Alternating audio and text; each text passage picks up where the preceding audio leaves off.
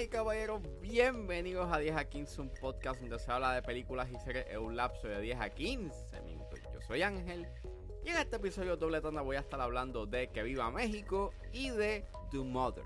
Ambos proyectos están disponibles en Netflix, así que set back, relax, que 10 a 15 acaba de comenzar.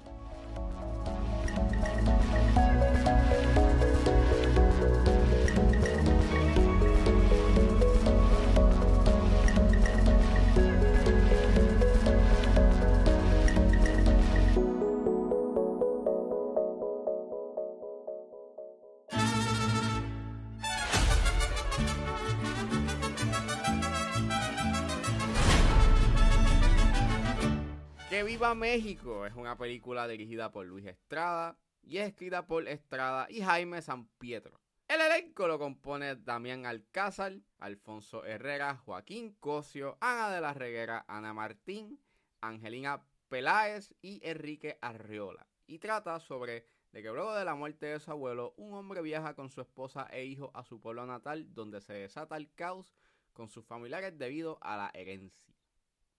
Disclaimer, esta película tiene temas de acoso, abuso, hay temas implícitos de pedofilia y hay desnudez, por lo cual suelo discreción. Pues esta es la nueva película de Luis Estrada. Este, Luis Estrada es bien conocido eh, dentro del cine mexicano, donde sus películas pues, manifiestan un cierto tipo de sátira, no solamente a la política eh, mexicana, sino que también hace crítica y satiriza a la sociedad y cultura mexicana. Y empecé a ver de su filmografía este año con El Infierno. Y en verdad es una excelente película. Y pues nada, eh, al descubrir que él iba a sacar una película este año, pues yo dije, pues contra. Si es igual de fascinante e interesante y, y tiene una buena crítica como la tiene El Infierno, pues estaría cool. Eh, la vi y... No, no. No está buena, de hecho es bien decepcionante. Este, yo creo que lo peor de esta película es su duración. Dura 3 horas y 11. ¿Verdad? No lo justifica. Y es algo que, según veo de su filmografía, después de El Infierno, sus películas han rondado en esa duración de 2 horas y media, 2 horas y 20. en el caso de La Dictadura Perfecta y esta, pues también tiene una duración bastante larga. Pero por lo menos en El Infierno está justificado. En esta película, no no lo justifica. Porque hay muchas escenas que se alargan más de lo necesario y es porque tratan de meterte como 25 mil chistes y no funciona. No son graciosos. Al igual que su sátira. No la encuentro graciosa, ni es tan incisiva, ni hace una buena crítica. Solamente está señalando lo que está en tendencia y tiene un comentario bien ligero sobre ese tema o elemento que está en tendencia, que está en, tendencia en la sociedad o cultura y, y ya, eso es la que hay. Algunos de los comentarios que la película eh, se tira con respecto a asuntos como el Me Too o la inclusión, yo los encuentro un tanto de mal gusto en punto en otros trata de ser progresivo, pero se siente más como algo involuntario, más que verdaderamente tengan un awareness y tacto al asunto. Y, y pues, o sea, va a haber gente que va a estar harta de odio, eso es entendible. Llega a estar en esta línea bien finita en esto está rayando en lo ofensivo y no hay una verdadera deconstrucción o hay un verdadero interés de, de por qué la sociedad actual actúa de la manera en cómo actúa. Y mucho de ello pues tiene que ver con lo caricaturesco que están escritos sus personajes, que según he visto, esta película ha tenido mucha polémica con respecto a la manera en cómo representa a la clase baja mexicana y sí. Y en verdad me sorprende mucho que los personajes en, que los personajes en esta película sean tan caricaturescos y, y no tengan ningún sentido de profundidad, porque en el infierno, a pesar de que algunas de las situaciones y algunos de los personajes actuaban de manera estrambótica, se sentían como, como personas que pudiesen existir en la vida real. Aquí no es así. Es una pena, porque claro, los temas que está hablando la película pues están interesantes, o sea, está hablando sobre la herencia, sobre la disolución de una familia debido a una herencia, la avaricia y a veces la película llega a tener estos momentos donde te tira unas, unas metáforas visuales que llegan a ser pues efectivas o chéveres. Y, la, y aunque la paleta de colores, pues, se inclina mucho al beige y es medio amarillento en puntos, por lo menos hay unos momentos en donde, pues, nuevamente hay unas metáforas visuales bien chéveres. Pero es una pena que esta película se siente bien desenfocada, no tiene un verdadero rumbo y básicamente estás viendo situaciones random que están pasando que se supone que sean graciosas o que tienen un propósito de criticar o de, de construir la sociedad y cultura mexicana pero no lo veo así. Hay como cuatro secuencias de sueño que son bien innecesarias que repiten el mismo punto, que ya tú sabes la que hay, y, y entonces es bien obvio que es una secuencia de sueño, y entonces siguen estirando el chile y siguen en eso, y es como. Es bien annoying. Esta película es bastante annoying. Y es bien molestoso porque si lo comparas como algo como, como lo que él hizo con El Infierno, que es una película más layered, con muchas capas a nivel. O sea, hay, hay muchas capas narrativas y temáticas. Y era mucho más pensada, pues esto verdaderamente es este una decepción. Y en verdad, está bien complicado y no recomendar esta película cuando la duración de por sí no lo justifica. Para nada. México lindo. Y que viva México, cabrón. Y saliendo de que viva México, ahora vamos a hablar de Tu Mother, que está disponible en Netflix.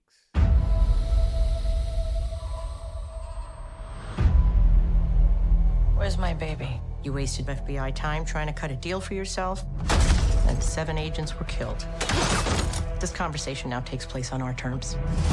Adrian Lavelle and Hector Alvarez are still out there. You and I both know the only way you protect that child is to disappear. And if I don't, they'll find you. Both of you. Your Mother o La Madre es una película dirigida por Nikki Caro, que es la directora de Mulan, el live action de Mulan, hay que especificar. Y es escrita por Misha Green, Andrea Berloff y Peter Craig, basada en una historia de Misha Green.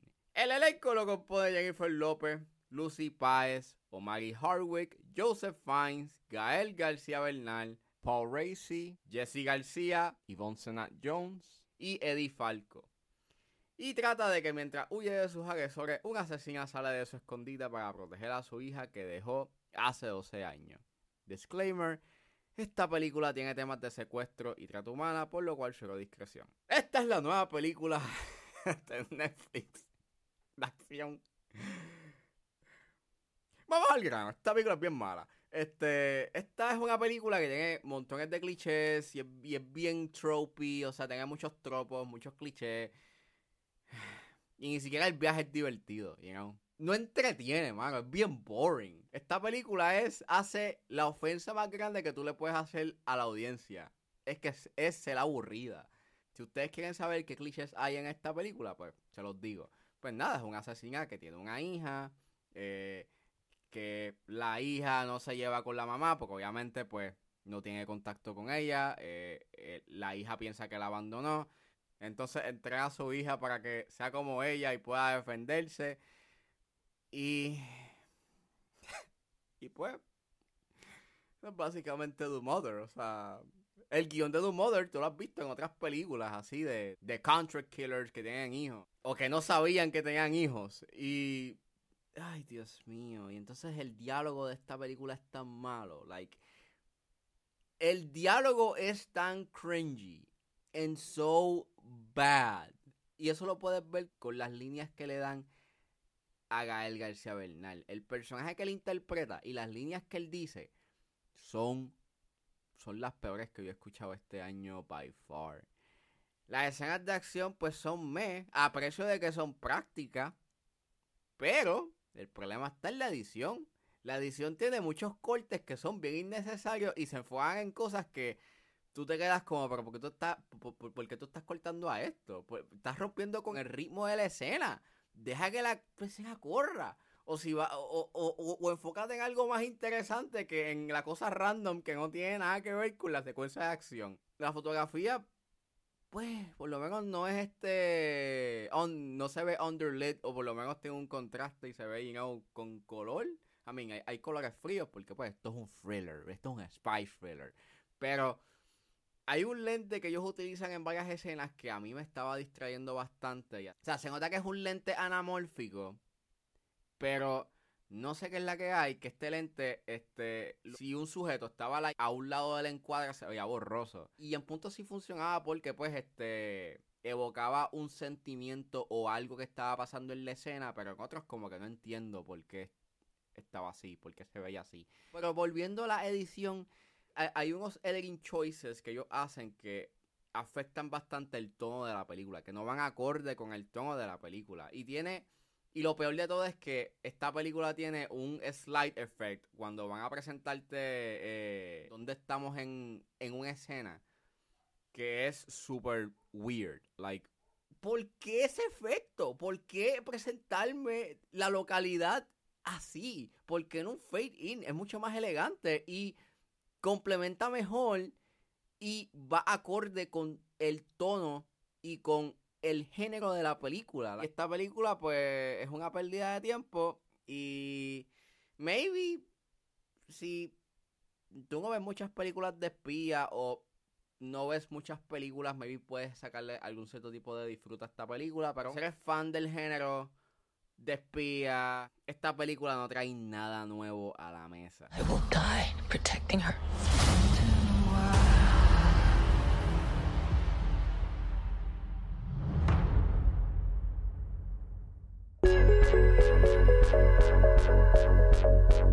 Bueno, eso fue todo en este episodio de 10 a 15. Espero que les haya gustado. Suscríbanse a mis redes sociales. Estoy en Facebook, Twitter e Instagram, juanjales.pr. Recuerden suscribirse a mi Patreon. Con un solo dólar pueden suscribirse a la plataforma y escuchar antes de su estreno los episodios de 10 a 15 y a 4x3. Pueden buscar en la plataforma como Ángel Serrano o simplemente escriban patreon.com 10 a 15.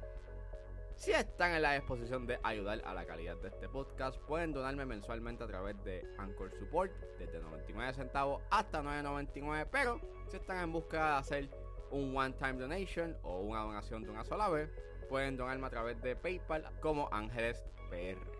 También me pueden ayudar con sencillamente compartiendo los episodios en las redes sociales y no importa la ayuda que ustedes decidan hacer, yo voy a estar inmensamente agradecido. Los links a todas estas opciones están disponibles en la descripción de este episodio. Recuerden buscarme en su proveedor de podcast favorito como 10 a 15 con el Serrano. Recuerden suscribirse. Gracias por escucharme y nos vemos en la próxima.